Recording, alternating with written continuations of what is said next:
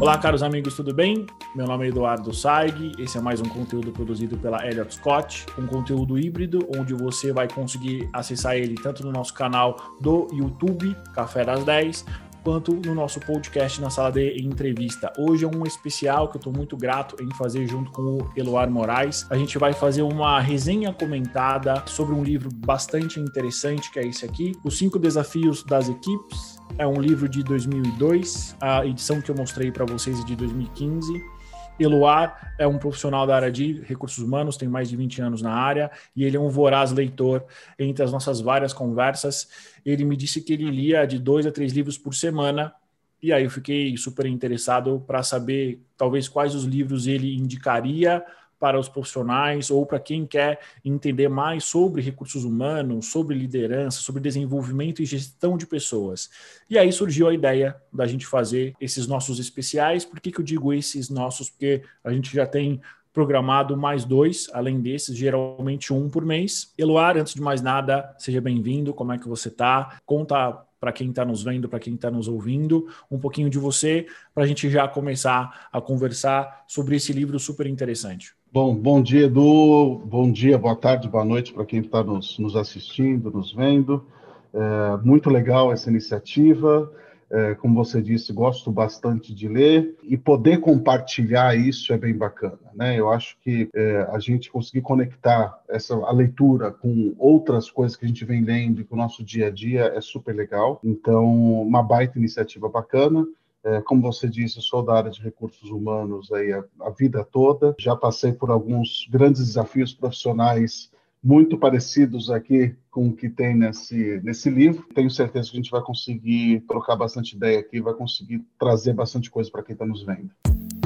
Só para contextualizar, eu acho que não é spoiler nenhum, porque esse livro é de 2002, essa edição que eu tenho na mão que eu estou mostrando para quem está nos acompanhando por vídeo. Para quem está nos acompanhando por áudio, eu vou colocar todos os dados dele no card. Então não tem nenhum spoiler aqui, né? Você vai me desculpar, mas você teve 19 anos para ler esse livro. É, então a gente vai contar eventualmente é, um pouco do que acontece nele e talvez até como ele termina, porque ele não termina. E eu acho que isso é, é super interessante. Ele é uma fábula que o autor, que é o Patrick Lencioni, que é um grande uh, consultor de empresas dos Estados Unidos, ele foi juntando as histórias e aí ele criou essa fábula que pelo ano de lançamento 2002, e aí acho que o Eloar talvez ele até consiga complementar a minha fala, foi o boom da internet, principalmente nos Estados Unidos. Então ele conta a história de uma empresa chamada, deixa eu pegar aqui a minha colinha, de uma empresa chamada Decision Tech, que não é uma empresa especificamente dentro do Vale do Silício, mas ao redor do Vale do Silício. É uma empresa que tem ali entre dois a três anos, cresceu naquele junto com o boom da internet com a questão dos investidores e aí, basicamente, ela cresceu, ela se desenvolveu, ela continua sendo um, uma, uma startup, mas ela não criou tração, ou seja, ela não evoluiu. E aí, dentro desse contexto, o board dessa empresa, o conselho, decidiu trazer uma executiva para ser CEO, que é uma mulher, é chamada Catherine. Ela tem 57 anos, teve uma carreira no exército americano e logo depois ela ingressou no mundo corporativo e ela se, e ela se formou e ela desenvolveu a sua carreira no mercado automotivo motivo, ou seja, a gente já começa a ter aí uma situação que pode levar a gente a pensar nos vários problemas, né? Isso em 2002, se a gente trazer para a realidade do Brasil hoje,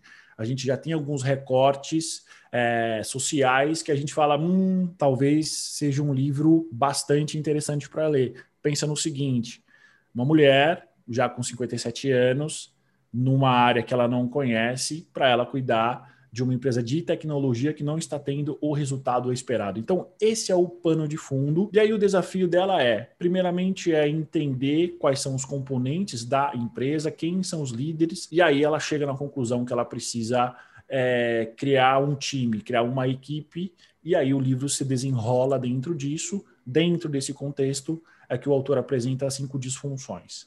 Estou correto, senhor Eloar? Está corretíssimo. É, é, é, um livro atemporal, né? Eu acho que a gente lê esse livro hoje, a gente consegue colocar no nosso contexto atual. se a gente ler daqui 15 anos, vai conseguir também. Mas, obviamente, se você acompanha um pouco da história da, da, do, do bundas.com nessa época aqui, vai fazer até mais sentido, porque foi muito comum, muita empresa era um sucesso de um dia para a noite e um fracasso. Então, acho que isso mostra muito essa, esse primeiro arco do livro que você está comentando, que é a apresentação dos personagens, da, da, do, do, cenário, etc., ele é feito de forma muito simples, muito rápida, mas assim muito clara. Você já nas primeiras 15 páginas do livro você está completamente situado do que é a empresa, do que são as pessoas. Você já começa a ter uma ideia assim do cenário. Então é um livro que assim para qualquer pessoa que viveu uma situação de equipe vai se reconhecer. Eu costumo falar que é um livro que qualquer semelhança com a realidade não é mera coincidência. De fato, você tem situações aqui, pessoas que, que é muito real para a gente. Sem dúvida nenhuma, é, é, é, é um livro que você vai até falar assim, pô, esse conceito eu já ouvi falar em algum momento, isso daqui já escutei sobre isso, mas vale o leitor lembrar que foi aqui que o cara fundamentou, né? Tudo que veio a partir daí veio desse livro, né? Então é, é, é, bem bacana a forma como ele constrói a situação e você vai conseguir se reconhecer dentro disso. É, e, e ao contrário do que se possa pensar, existem livros de negócio que são densos. É um livro que é difícil de ler, eventualmente que você pode não se identificar com a situação e com aquilo que o autor traz. Esse livro não, ele é super simples, ele tem aí em torno de 200 a 220 páginas ele é uma fábula, então ele é escrito de uma maneira que ele contextualiza muito bem as coisas de uma maneira muito simples. Então, se você tem ou já teve alguma experiência no mundo corporativo, gestão de times, com uma dinâmica corporativa, sim, é, rapidamente você vai é, entender e você vai conseguir visualizar as situações, né? É. Em linhas gerais, quais são os cinco, os, os cinco desafios, né? É, as cinco disfunções que o autor ele traz? E ele diz que eventualmente todas as equipes têm, esses, têm essas cinco disfunções que as impedem delas serem realmente um time. Eu vou começar de baixo para cima, porque o autor ele propõe que seja uma pirâmide, né? É, e aí eu e o Eloar a gente já tinha conversado previamente. É, eu penso que talvez é, nem sempre é nessa ordem. Ele acha que sim, ele acha que é nessa ordem. E aí depois que eu falar a cinco, a gente vai debater sobre isso. Então, o quinto comportamento é a falta de confiança. O quarto comportamento é o medo de conflitos. O terceiro comportamento é a falta de comprometimento. O segundo comportamento é evitar responsabilizar os outros. E o primeiro é a falta de atenção aos resultados. Por cada uma dessas cinco disfunções, existe um comportamento que é muito claro. Né? E aí o autor ele usa a imagem desse comportamento, desse arquétipo, justamente para justificar a disfunção. Então vamos lá. Na quinta disfunção, que é a falta de confiança, o comportamento é a invulnerabilidade. Na quarta, medo de conflitos e a harmonia artificial. Na terceira, que é a falta de comprometimento, é a ambiguidade. Na segunda, que é evitar responsabilizar os outros, é baixar os padrões. E na primeira, que é a falta de atenção aos resultados, é status e ego. Então, segundo ele, essas são as cinco disfunções que basicamente é, impedem as empresas de construírem times vitoriosos, times de alta performance. Eloar, vamos, vamos falar sobre a quinta disfunção que, que é a base de tudo, né, que é a falta de confiança. Na tua experiência, como é que a gente consegue resolver? Quanto tempo se dá para um time começar a confiar nas outras pessoas? Antes, antes de, de responder a tua, tua pergunta, acho que queria fazer só um adendo rápido aqui, porque o título do livro em português acho que não faz jus a, obra, né? Título em inglês The Five Dysfunctions of a Team e em português traduzido para cinco desafios, né? E, e, cinco desafios das equipes. Eu acredito que as cinco disfunções das equipes acho que faria faria muito mais sentido para quem está lendo o livro, porque ele gira em torno disso. Apesar disso, vale também a ressalva de que a tradução do livro é muito bem feita, né? Eu já tinha lido ele em inglês e você vê que teve um cuidado muito grande da editora de fazer essa, essa adaptação para o português. Está muito bem feito. Mas aí o puxãozinho de orelha em relação ao título, acho que para quem, quem, quem passa e vê esse livro na livraria sem entender qual que é o conceito, não vai entender pelo título o que, que é. Falando da pirâmide, depois a gente entra nessa questão da ordem ou não, mas a base é, da, da, das disfunções aqui na fábula é essa questão da falta de confiança, porque as equipes, as pessoas estão trabalhando de forma individual, elas elas não acreditam que o outro pode ajudar, e isso é uma coisa que a gente vê acontecer muito no dia a dia. Eu já tive experiências aí com projetos de fusão, aquisição, integração de empresas e, obviamente, em recursos humanos. Quando você tem uma, um, time que não está funcionando muito bem, você entra e você sempre identifica essa questão é, da falta de confiança como uma base. Meu primeiro contato com esse livro foi em torno de 2008, 2009. Foi no momento aí que a, que a Experian estava fazendo a integração com a Serasa. E o líder de um desses negócios, que era uma pessoa responsável por uma unidade de negócio aqui no Brasil que iria integrar com a Argentina e com o México, ele queria começar a fazer um trabalho de integração e me apresentou o livro. O cenário era o seguinte: você tinha a Experian que estava adquirindo a Serasa, a Experian tinha já essa empresa é, na Argentina, no México e algumas pequenas empresas no Brasil, e estava adquirindo a Serasa, que era imensamente maior, você tinha 2.600 pessoas e esse escritório da Argentina até então era o que liderava a região. O desafio aí foi você pegar, fazer o comprador entender que ele tem que se integrar numa cultura maior, que era uma cultura é, da Serasa, e obviamente trazer, uh, trazer o que, que havia de bom entre as duas empresas. E foi em cima que a gente fez esse trabalho, foi em cima dessa obra que a gente fez esse trabalho.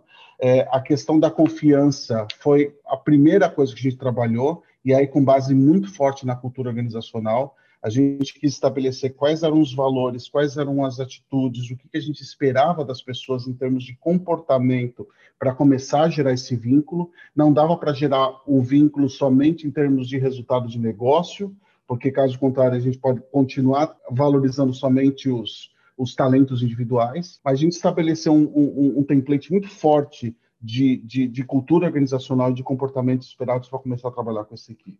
Isso, obviamente, serviu de base para tudo que vem para cima, por isso que eu acredito que a ordem ela faz sentido, porque isso, isso é, é, cria a base, cria a estrutura para o que você vem pela frente em termos de, de trabalho em equipe. E aí, logo depois, a gente tem o medo de conflitos, que é algo. É, é, quase um estereótipo da cultura latina, onde você evita, por exemplo, a todo custo entrar num é, embate saudável com qualquer pessoa que seja, e aí a consequência disso é uma harmonia artificial. Na tua experiência, como é que o, o, a quinta disfunção ela se liga na quarta disfunção?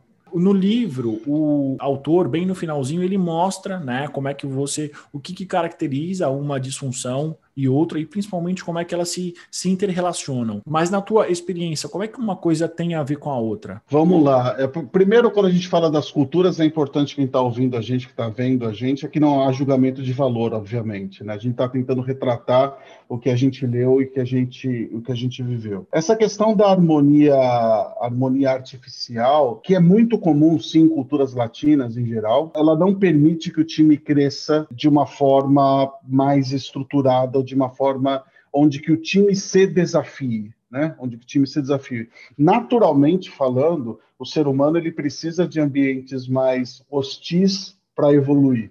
Né? A evolução mostrou isso. E não é diferente numa dinâmica de time.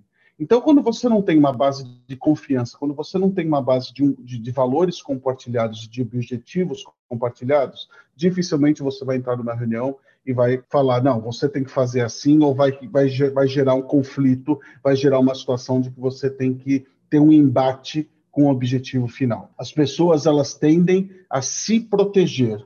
E se elas se entendem que a pessoa que está ali do outro lado é uma pessoa que não é digna da confiança dela, ou que não compartilha aquilo que ela está esperando, ela vai se proteger, vai se fechar. Se ela confia, se ela entende que aquela pessoa é, é, tem um objetivo comum, ela vai para cima e vai e, e, e sabe que a, a, partir dali a conversa dos dois vai chegar no output. Isso é, eu já vi passar por N situações é, corporativas, não só em situações de trabalho de team mas em reuniões de comitê executivo, você vê isso acontecer bastante, onde o medo, o medo de desagradar não permite que o grupo discuta algo que é fundamental para o negócio ou que acaba discutindo a periferia. Eu já tive situações onde a gente sabia que uma situação X era responsabilidade de uma pessoa, que dependia de uma mudança de comportamento daquela pessoa, só que as pessoas em volta elas não apontavam diretamente com medo exatamente desse conflito, achava que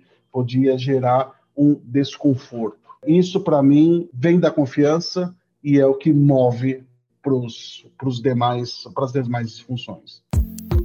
E aí, com medo do desagrado, ah, os próximos passos, né, eles ficam mais frouxos porque eventualmente aí a gente encara já o nosso, a, a, nossa terceira disfunção, que é a falta de comprometimento, que é a ambiguidade, que na verdade é muito simples a gente ver isso no dia a dia, é, é a gente eventualmente ter regras, ter resultado e ter performance frouxa, né?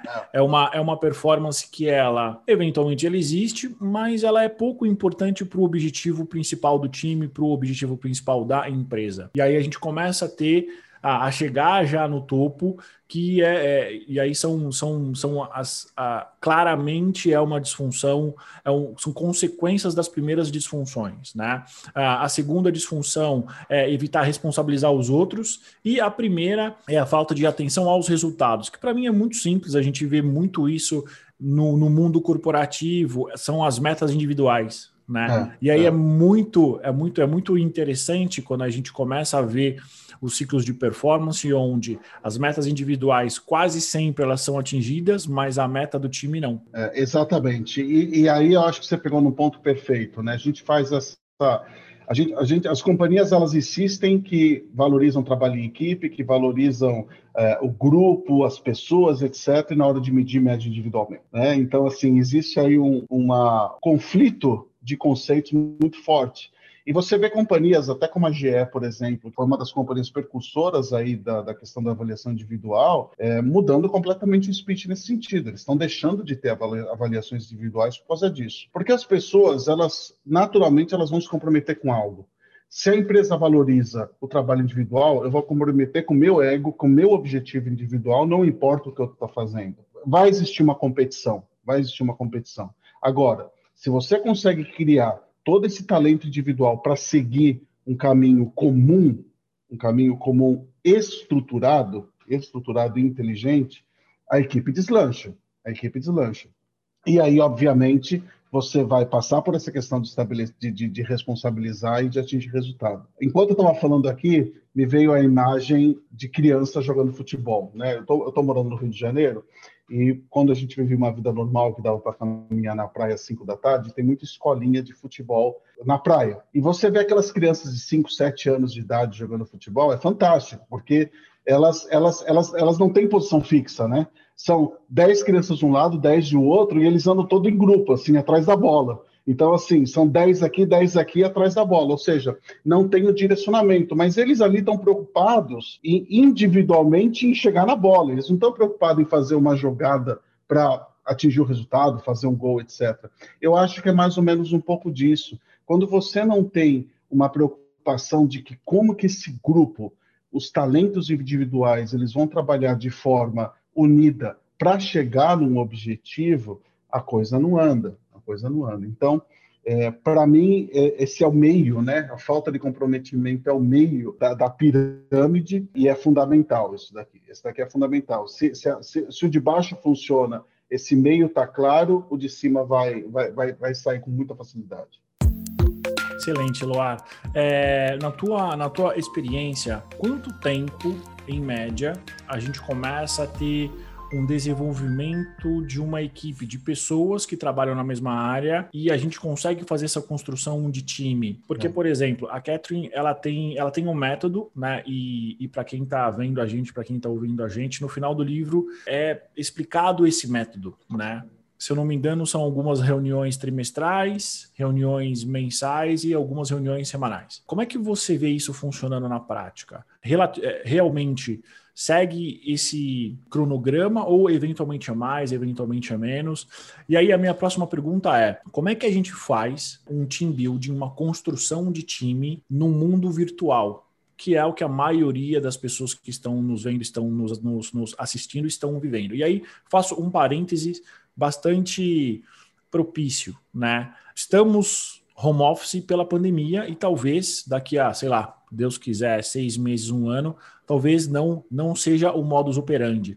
Mas enquanto estamos home office, como é que um team build funciona no mundo online, onde a gente não tem uma questão de percepção próxima, né, de profundidade, não tem aperto de mão, que para a gente latino é muito bom, o famoso olho no olho, tomar um cafezinho junto, não tem nada disso. Então, como é que se desenvolveria ou como é que se desenvolve algo online? Eu vou, eu vou responder as duas perguntas separadamente, mas eu acho que elas, no fim das contas, elas estão muito conectadas com uma palavra que é maturidade. Qual a maturidade que essa equipe tem? O tempo, Edu, ele, ele vai depender muito da situação e do contexto que você que você está vivendo. É difícil você falar assim, olha, seguindo esses passos em dois, três meses você vai mudar. Até porque se você estabelecer esse plano em dois, três meses você mudar, eu particularmente acredito que você vai continuar com ambiente artificial, porque as pessoas elas demoram para adaptar, elas demoram para mudar. Então, isso vai depender de um trabalho constante da liderança e do comprometimento muito forte da equipe no objetivo de fazer isso acontecer. E quando eu falo comprometimento da equipe, isso você vai ver no livro, o líder ele tem que tomar decisões difíceis muitas vezes, né? Ele tem que prescindir de pessoas, ele tem que aceitar que as pessoas e eventualmente vão querer sair daquela equipe. Não necessariamente o trabalho da equipe significa que você vai salvar todos no final. Então, assim, o tempo vai depender muito de quanto de esforço, de recurso e de maturidade, e esse, para mim, é o principal ponto, essa equipe tem. Em um projeto de aquisição, por exemplo, você tem que gerar resultado muito rápido. Eu já tive situações onde que no due diligence a gente percebeu que ia ter que fazer um trabalho grande de equipe, que a gente começou no, começou no dia 1 um da integração. Eu também já tive situações de um ambiente onde que a gente sabia que ia ter muito mais conflito negativo, não positivo, que a gente começou o trabalho de, de, de integração das equipes durante o diligence, porque a gente sabia que se nesses primeiros passos a coisa não andasse, esse negócio podia ser um deal breaker, né? Então, assim, eu acredito que num prazo de um ano você faz um trabalho muito forte, em seis meses você já começa a ver alguns resultados.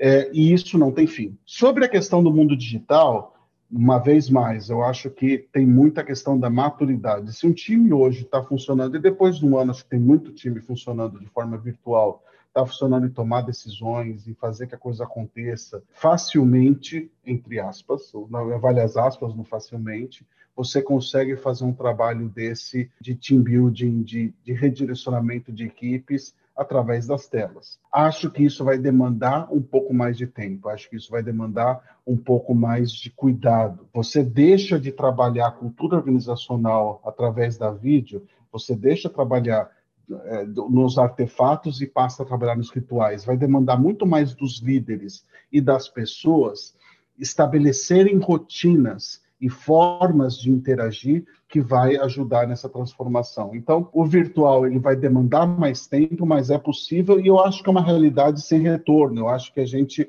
a partir de agora vai cada vez mais ter que lidar com esse tipo de ferramenta. Mas um time que hoje tem maturidade para conseguir administrar o dia a dia é, de forma virtual e está conseguindo resultado, ele vai conseguir é, trabalhar dali para frente também com essas questões mais soft skills é, de uma equipe. Entendi. Eloar, quero fazer uma pergunta que, que remete a um dos personagens do livro, né? Quando que a gente percebe que um membro do time ele não está disposto a fazer o que é necessário para estar dentro dele. Eu acho que o autor ele foi muito hábil em talvez conduzir uma narrativa em que no meio do livro a gente tem quase certeza que um personagem vai ser demitido ou ele vai desistir, quando na verdade não. É. Quando, na verdade, a Catherine, que é a líder, que eu, que eu acho que é talvez a protagonista né, do livro, ela toma a decisão de demitir uma pessoa que no livro apresenta algumas características. Mas na tua experiência, por exemplo, quais são as características de uma pessoa que não está comprometida e quando é hora de demitir? Quando é hora de desligar? Aliás, a gente desliga, a gente demite ou a gente realoca ela? O que, que você sugere e o que, que você já viveu sobre isso? Esse é o ponto mais difícil nesse tipo de construção, porque, obviamente, quando você, como líder, e acho que esse é o compromisso, o compromisso que você tem como líder, Porque mesmo você sendo CEO, você vai responder para alguém. No caso da Catherine, ela responde para o conselho da companhia. Então, eu acho que a expectativa de todo o conselho, de todo o comitê, é que salvem-se todos. Ok, vamos. Aqui, o teu objetivo é transformar isso daqui. Então, um líder como esse, num processo desse, ter que tomar a decisão que alguém tem que sair ou aceitar que alguém peça para sair, é muito difícil. Os comportamentos detratores, eles são os mais complicados. Quando você é, inicia um trabalho como esse, você sempre tem uma questão de desconfiança coletiva. Ainda mais no caso do livro, que o antigo CEO faz, começa a fazer parte dessa equipe de segundo nível, né? começa a fazer parte dessa equipe de subordinados. Então, assim, quando você começa a entender essa dinâmica, existe um, um, um quando você coloca um novo elemento dentro de uma equipe, existe uma questão de autoproteção dessa equipe, né? A equipe ela se protege. Você, você, você, você começa a ver que a equipe ela começa a tratar aquele novo líder com desconfiança. Isso é a primeira fase. Você passa a identificar quais são esses, essas, essas pessoas que vão boicotar o processo quando que elas passam a ser detratores daquilo que está acontecendo. Você precisa aceitar como líder que as pessoas vão entender aquilo como é, um processo que elas não confiam muito, que elas estão pagando para ver. Só que a hora que você começa a ver a equipe engrenando e alguém sempre detonando ou falando mal, ou falando mal não só dentro da equipe, mas também dali para fora, para os seus subordinados, e aí que você começa a identificar se essa pessoa tem que continuar na equipe ou não. Respondendo a tua, a tua pergunta, se ela qual que é o tempo disso acontecer, você tem que fazer até que você, como líder, entenda que você utilizou de todos os recursos necessários de convencimento, de trabalho em equipe para salvar essa pessoa. A partir do momento que você vê que não tem alternativa, você tem que é, você tem que tomar uma decisão. Aí é um ponto importante. Não pode ser nem muito cedo nem muito tarde. Se for muito cedo, a equipe ela vai ficar ressentida porque vai ter o medo, vai ter a desconfiança de que você vai fazer isso com outras pessoas. O livro deixa isso bem claro. E também você não pode fazer muito tarde, porque se você também passa do limite de quanto a equipe está acreditando naquilo, esse detrator começa a ganhar mais força dentro da equipe novamente e aí compromete todo o trabalho. Essa é outra, é outra situação que não existe uma regra absoluta, não existe um momento absoluto, mas vai dar muito da percepção do líder em acompanhar essa equipe toda. Outro ponto, se demite ou se recoloca, eu sou sempre a favor de tentar buscar alternativas dentro da empresa se você tem um indivíduo que traz resultados, se você tem um indivíduo que pode ah, colaborar e ajudar em outras situações. Mas se é um detrator tão forte que você sabe que vai prejudicar a companhia em qualquer posição que ocupe, infelizmente você tem que tomar uma decisão uh, de saída dessa pessoa. Isso não quer dizer que você acha a pessoa incompetente, que você acha uma pessoa inábil. Não, de alguma forma é uma pessoa que não está se adaptando àquela nova mudança. Eu tive situações de aquisição que em dois, três anos depois a gente olhou os números e percebeu que 40% das pessoas que saíram da companhia depois da aquisição foram por pedido de demissão. E aí a gente começa a investigar as entrevistas de desligamento, os motivos, etc., são pessoas que se declararam: olha, eu acreditava na cultura da companhia antes da aquisição, eu já não me adapto mais. Eu gosto da companhia, mas eu já não faço mais parte daquilo. Né? Isso, isso faz parte. Né? É, é, a pessoa ela já não tem mais essa conexão. A partir daí, você permitir que ela vire uma detratora, não vale a pena. Deixar que ela vá ou tome decisão que ela vá antes de virar um problema, é uma grande solução. O livro também ele traz um, um, ele traz essa situação que eu comentei do antigo CEO que faz, começa a fazer parte da equipe e no final do livro ele toma uma outra decisão que é bem surpreendente, inclusive essa eu não quero nem dar spoiler, mas é uma decisão inesperada. Quando você começa a ler o capítulo, você fala, ih, o que aconteceu? Aí você, você vai entender. E também tem uma situação de uma pessoa que deixa a companhia porque fala, não, isso não é mais para mim.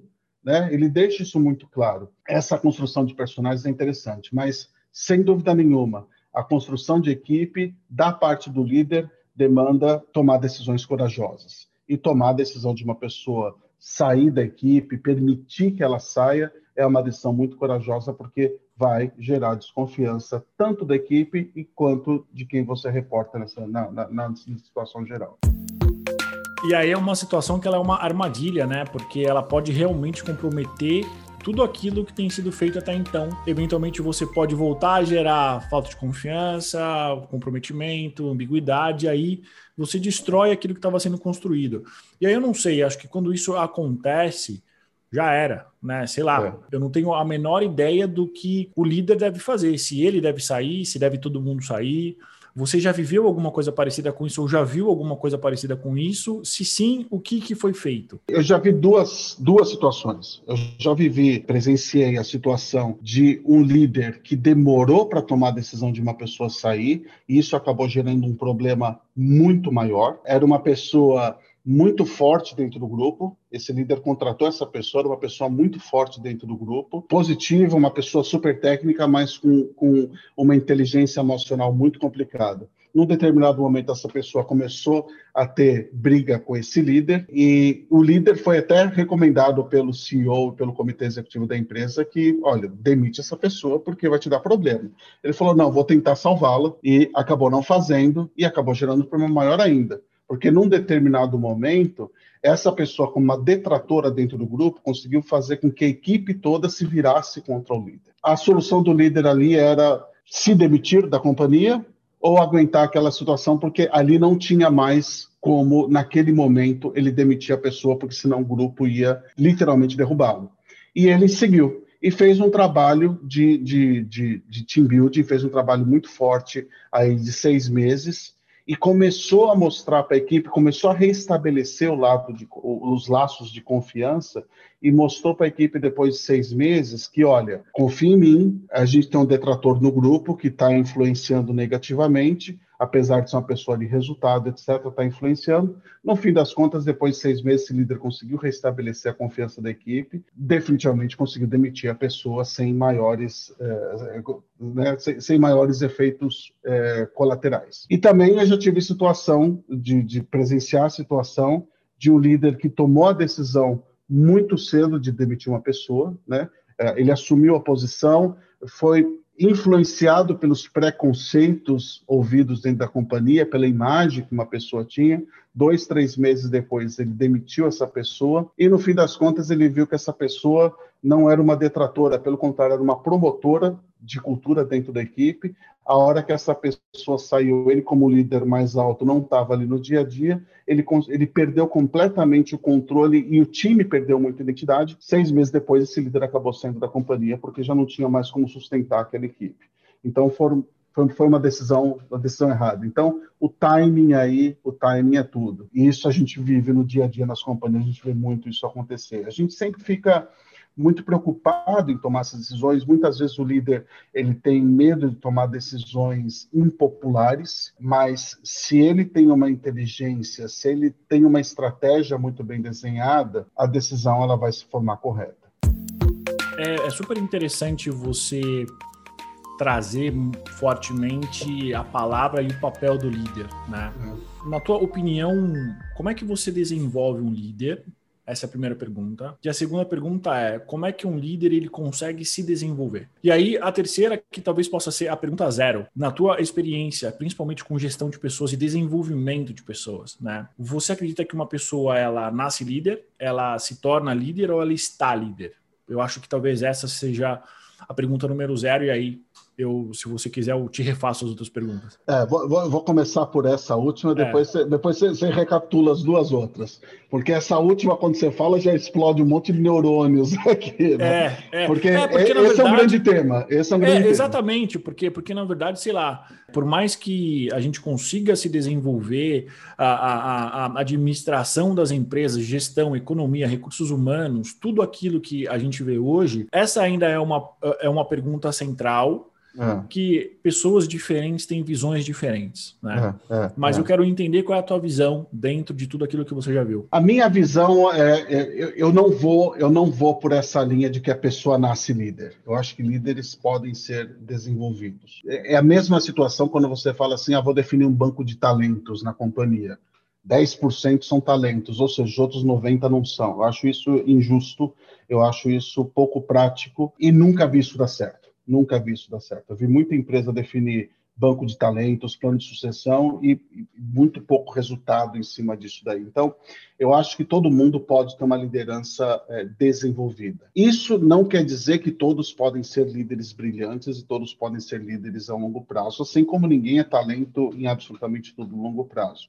Você tem pessoas que têm mais aptidão a, a, a, ter um comportamento de liderança, a tomar a frente, e outras que têm um pouco menos. Isso não quer dizer que a pessoa não pode ter isso desenvolvido.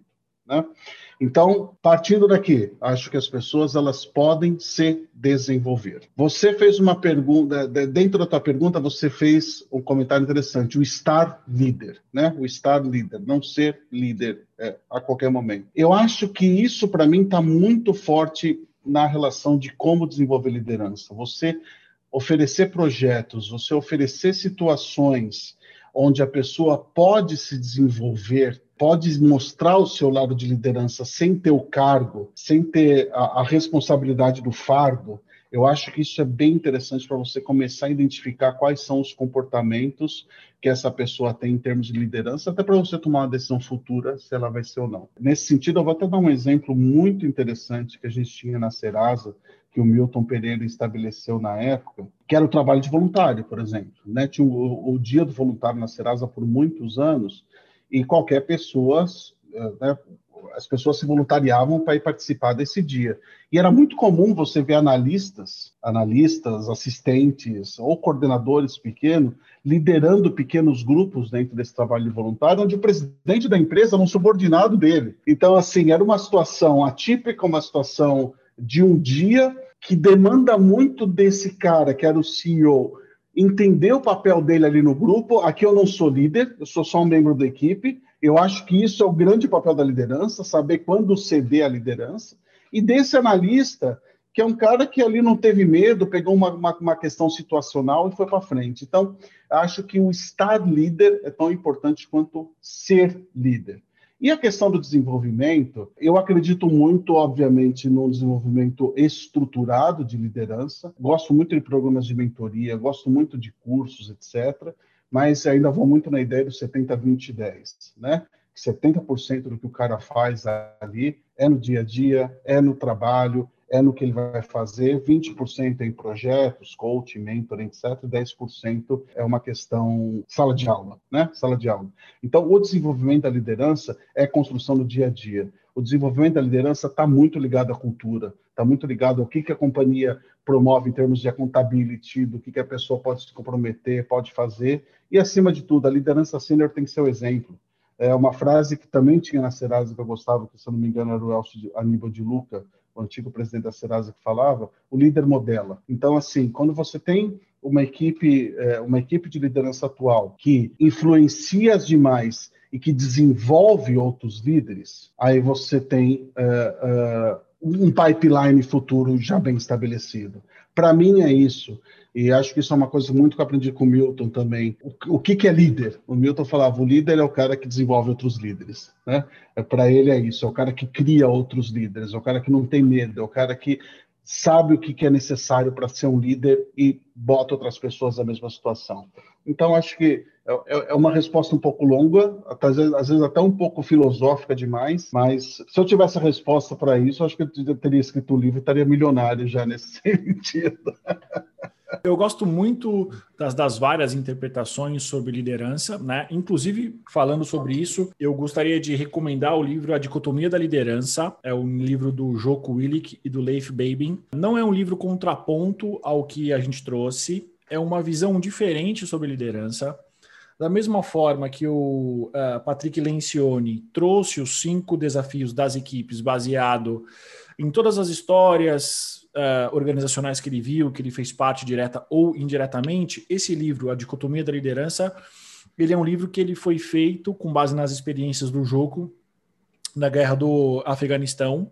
Então, são conceitos, eu acho que são conceitos muito próximos, mas escritos e, e, e, e apresentados de maneira diferente. Né? Então, é. aconselho talvez como uma leitura complementar um ao outro, para que se quem tiver interesse começar a formar o seu conceito sobre liderança, né? É. E aí talvez já já caminhando para o nosso final, Eloar, quais são os livros sobre liderança, talvez dois ou três que você se lembra ou os livros mais importantes que você já leu sobre o tema? É. Eu só antes antes de responder essa, essa tua pergunta, é só fazer um comentário sobre a, a, esse livro de dicotomia da liderança que você falou. Eu acho que é, é importante a gente lembrar que liderança ela tem muito uma questão do momento, da situação, né? Você falar de uma liderança em clima de guerra é muito diferente de uma liderança como está relatado aqui no livro. Então, acho que as coisas, como você falou bem, elas se complementam. Isso daqui não é um livro que é um manual que serve para toda empresa em qualquer situação. O cara na guerra, ele não vai discutir cinco disfunções da equipe. Ele vai, ele vai, ele, a preocupação dele é outra. Então, acho que é importante você trazer essa ideia da, da, da, das diferentes perspectivas que você tem de liderança. Né? É, eu, eu, eu, eu, vivi situações onde o CEO da companhia ele vinha de uma outra de uma outra realidade de uma empresa que estava praticamente quebrada, ele fez essa empresa renascer. Esse cara trabalhava 18 horas por dia e tomando decisões ele pessoalmente ali tem que tomar tomar decisão. E quando ele se viu num ambiente mais tranquilo, ele trouxe a natureza dele, que é permitir que a equipe decida, etc. Então, o líder ele tem que ter essa adaptabilidade muito forte. Né? Ele tem que ter essa possibilidade de permitir que as coisas aconteçam de acordo com a situação que ele está vivendo. Então, acho um, um bom exemplo esse livro que você trouxe, porque ele mostra, mostra essa diferença. Em termos de, de recomendações, né, assim, de, de, de, outros livros, outros livros de liderança, eu gosto, eu gosto muito de ler biografias, né? As biografias elas são, são sempre muito boas. E quando você pergunta pergunta sobre isso, duas biografias recentes que eu li, é, uma é a Marca da Vitória, que é do, do, do, fundador da Nike, mostra aí um cara. Ele, ele não entra muito no, no, papel do líder em si, mas é aquele cara que tem um objetivo de criar uma companhia com pessoas que amam aquilo que fazem, que amam aquilo que vendem, que é o tênis, que é o esporte. Né? Então, assim, é a construção de uma cultura, é, de uma cultura muito forte. O outro livro recente também que saiu que mostra muito essa construção de equipe através de um propósito comum, é o, a regra não ter regras, que conta é, bastante sobre o tema da, da Netflix. Esse livro ele, ele traz ele traz muito conceito que a, a, a, gente ainda numa cultura muito baseada em políticas etc a gente tem uma ainda uma realidade um pouco um pouco distante para a gente e por fim, eu acho que o primeiro livro de liderança, liderança que eu li, mas que fala muito dessa questão de como você alocar recurso, é um livro que talvez até esteja um pouco datado já, mas é um livro chamado A Meta. É, eu não estou recordando aqui do autor dele, mas acho que foi um dos primeiros romances de negócios que eu li. É um livro que foi muito usado aí antigamente nas universidades mas acho que vale a pena, acho que vale a pena dar, dar uma olhada nisso. Acho que esses três livros, assim, você pega um, um pouco mais antigo e biografia, essas biografias mais recentes, eu acho que tem muita, muita história bacana.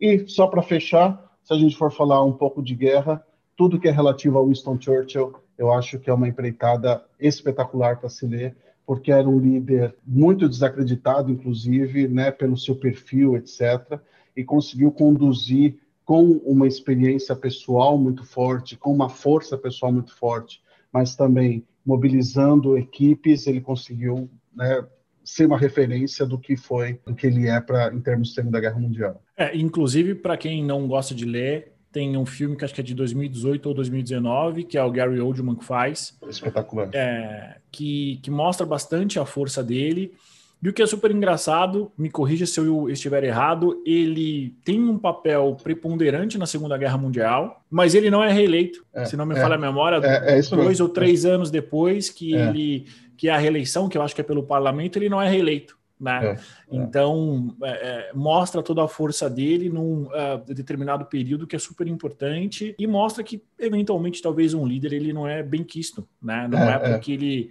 não é porque ele atinge um, um, resultado extraordinário que ele é bem quisto. Isso, isso, isso é um excelente ponto, Edu, porque assim as pessoas acreditam que líder tem que ser aquele cara unânime, aquele cara é, que todo mundo gosta, etc.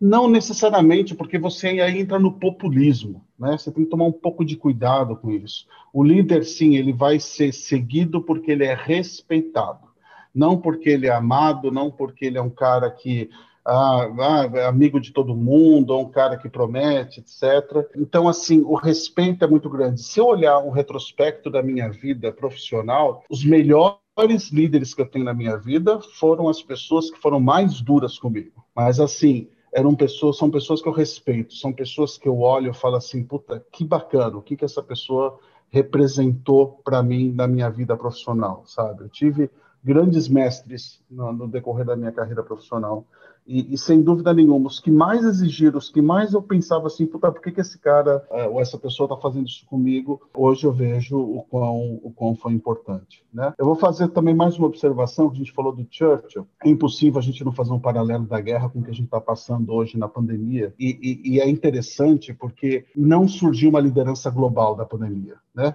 É, na época da Segunda Guerra você tinha liderança global, e nesse momento que a gente está passando, a gente não tem um líder que se destaca globalmente, que, que, que toca o um negócio. Acho que isso falta um pouco o, o, exemplo global do que a gente poderia estar tá fazendo. Não estou falando de Brasil, não estou falando dos Estados Unidos, não estou falando. Não, falta uma liderança inspiradora como a gente teve é, na história, que a gente vê na história, eu não presenciei, mas a gente vê na história, a questão do Churchill, por exemplo, e, e, no decorrer de todas as crises, de todas as guerras, você sempre tem, como na Guerra Fria, você tinha Reagan, você tinha Thatcher, é, você tem exemplos aí históricos de pessoas que nos inspiraram como liderança. E aí acho que vai muito nessa questão que você falou, estar líder, o ser líder e, e ser respeitado como líder. Você pode concordar ou não com o Reagan, você pode concordar ou não com a Thatcher, mas que foram líderes que mudaram o mundo, foram líderes que mudaram o mundo, sem dúvida nenhuma. É, talvez acho que sobre isso o único, o único comentário que eu faço é, eu acho que é uma situação tão nova para os nossos mundos, né?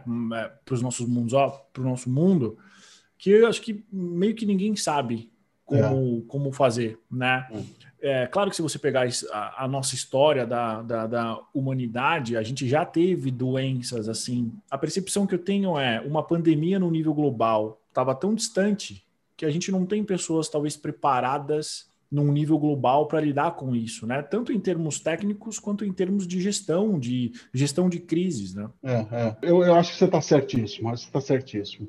E Edu, é, só para só, só pensei agora no negócio aqui que a gente faltou uma resposta aqui, que a gente levantou a bola no começo da conversa e a gente não falou, que é se as cinco disfunções elas seguem, é, elas são uma sequência ou não, né? Sim. A tua opinião é que não é tão assim. Não sei se você quer falar um pouco, depois eu vou falar um é, pouco o que eu é, acho. É, é, assim, eu acho que eu acho que é muito louco a gente ter esse tipo de conversa, porque a gente vai falando e aí o meu cérebro ele vai renderizando informação e é. vai começando a funcionar, né? Eu, eu acho que são cinco pontos principais, sim, dentro do que eu converso com os meus clientes, com os meus candidatos. É, eu consigo identificar que são cinco, mas eu ainda mantenho. Eu acho que talvez a, a ordem não seja essa, mas são cinco pontos clássicos onde qualquer equipe que não dá resultado, qualquer equipe, equipe que não tem performance, tem pelo menos três ou quatro desses pontos. Então, é. por enquanto, talvez eu mantenha a minha, a, minha, a minha opinião de que eles acontecem, mas talvez não nessa ordem. E, eventualmente, é. depois, quando eu estiver editando esse vídeo que eu ouvi você falar e que eu pensar, talvez eu mude. E aí, sei lá, a gente faz mais um novo café dizendo do porquê que eu acho que realmente está certo, né? Mas eu acho que é uma pirâmide, sim, onde os, os degraus eles eles mudam. Talvez, talvez no próximo café a gente possa comentar falando se alguém convenceu alguém, se a gente ficou com a mesma opinião. Mas só Exatamente. falando da minha, da minha opinião a respeito, eu acho que essa, essa pirâmide é como a pirâmide de Maslow ou como, ou como a definição do Barrett de cultura organizacional, ela parte de algo, né? ela parte dessa questão da confiança e vai construindo até chegar lá no resultado. Então, para mim, é de fato esta ordem, para mim é muito claro que não é uma coisa que só sobe, ela pode descer, porque eu acho que a falta de resultado ela pode gerar uma escala negativa até chegar na falta de confiança lá embaixo. Então, eu acho que a ordem é essa, mas engana se a gente pensar que isso só sobe. Eu acho que a influência ela pode ser tanto positiva quanto negativa, né? Mas assim, isso discussão filosófica. É, para quem lê o livro, assim, acho que é legal até comentar o que acha, para a gente para trazer uma perspectiva diferente mas é, é, é bom fechar com esses ganchos não resolvidos para a gente refletir um pouco. Exatamente. Eu acho que o mais importante é, para quem lida com um time, para quem faz parte de um time ou para quem pretende fazer parte de um time, são cinco pontos de fato que você sempre vai encontrar em times de baixa performance e em times desunidos. É, né? É. Em todas as experiências profissionais que eu tive com líder de time, ou fazendo parte de um time, ou vendo um time é, se corroer, claramente você tinha ali pelo menos de três a quatro disfunções, se não a cinco, de uma maneira muito clara. Né? É. E, é... e, só para fechar, da, da, minha parte, o mais importante é você ter um, ter um líder que reconheça isso e consiga trabalhar. Se você vê que é um líder que promove essas disfunções, se é o próprio líder, aí a coisa está mais complicada ainda. Mas isso é coisas para pensar também, porque aí tem é, é, é pano para outras outra uma hora de conversa sobre isso. Excelente. Bom, uh, no dia 27 do 4, é uma terça-feira também, a gente vai falar sobre o livro Nos Bastidores da Disney, que é do Tom Connellan. Também vou deixar a descrição nos nossos cardzinhos, seja no YouTube, seja no, no, no Spotify. Me parece ser um livro também de fácil leitura, a gente deve gravar ao longo desse mês, então coloque aí na tua agenda dia 27 do 4. Eloar, quer deixar algumas últimas palavras até o nosso próximo café? Não, agradecer aí a oportunidade de estar falando com vocês, parabenizar uma vez mais a iniciativa que você vem, vem tendo desde o do café, desde a sala de entrevista, de, de trazer gente aqui para discutir novas ideias. É, espero que o pessoal goste, compartilhe com a gente também as impressões e vamos em frente. Vamos até o próximo aí. Excelente, caros ouvintes. Esse foi Eloar de Moraes. Esse foi mais um programa híbrido Cafezinho das 10 na sala de entrevista. Você vai ver a gente aqui no YouTube e no Spotify. Até o próximo, espero que vocês tenham gostado. Dia 27 do 4 tem mais com um tema bastante interessante. Obrigado pela audiência.